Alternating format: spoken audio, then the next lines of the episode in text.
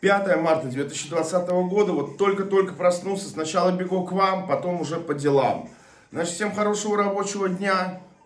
И самое важное, не забываем, что прошлая группа «Я рядом», она скоро будет удалена, поэтому, пожалуйста, подпишитесь на новую.